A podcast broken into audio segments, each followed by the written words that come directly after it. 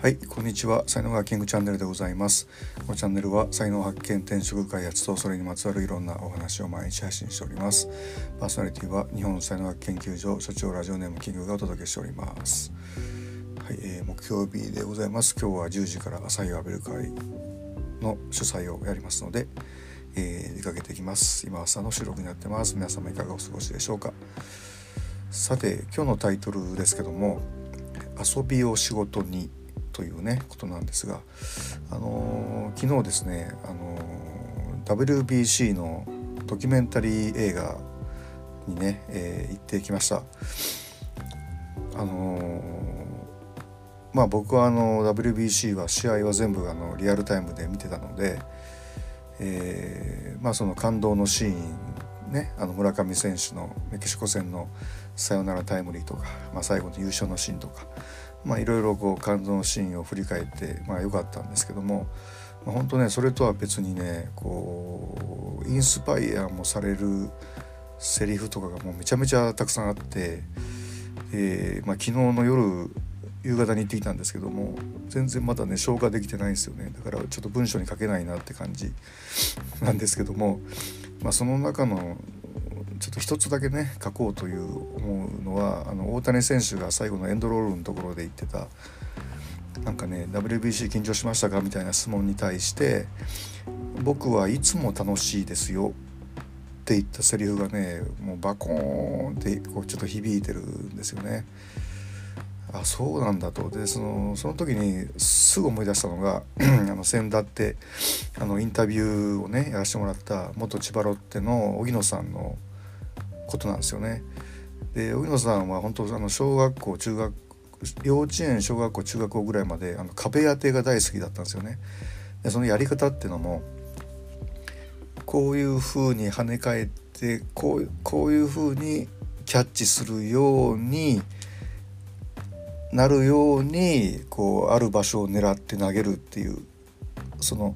投げて跳ね返ってきてこうキャッチするまでを全部考えてあの狙ってやるっていうのがもう楽しくて楽しくて楽しくて楽しくて仕方がなかったっておっしゃるんですよね。でそれで本当時間がある時はもう朝から晩まで壁当てばっかりやってたみたいない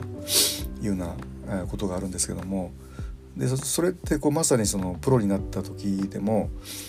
あのピッチャーが投げてバッターにどこにあの打たせて取るって感じですよねサードゴロ打たせようと思ってじゃあどうすればこのバッターはサードゴロになるかなみたいなのを考えてやるっていうのとこれ全く同じなんですよねだからこうあの小学校の時に毎日考えながら遊んでた楽しくて楽しくて遊んでたことが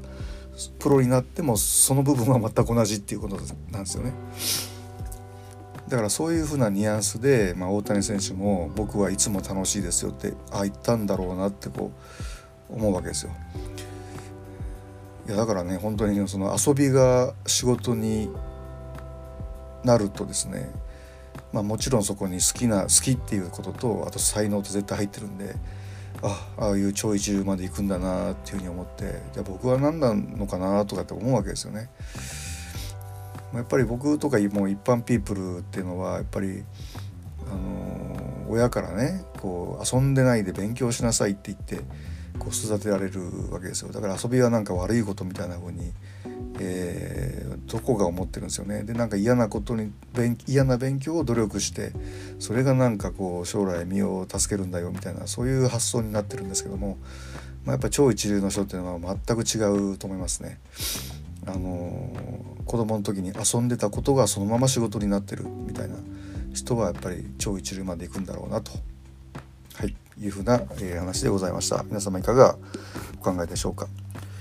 はい、今日の話ブログにもね書いてますのでよろしかったらそちらもご覧くださいませ、えー、音声はここまでにしておきます。今日も最後までお聴きいただきありがとうございました。いいね、フォロー、コメント、レター、メッセージなどいただけますと大変励みになりますのでよろしくお願いいたします。才能学マスターのキングでした。それではまた明日お会いいたしましょう。ありがとうございました。Have a nice day.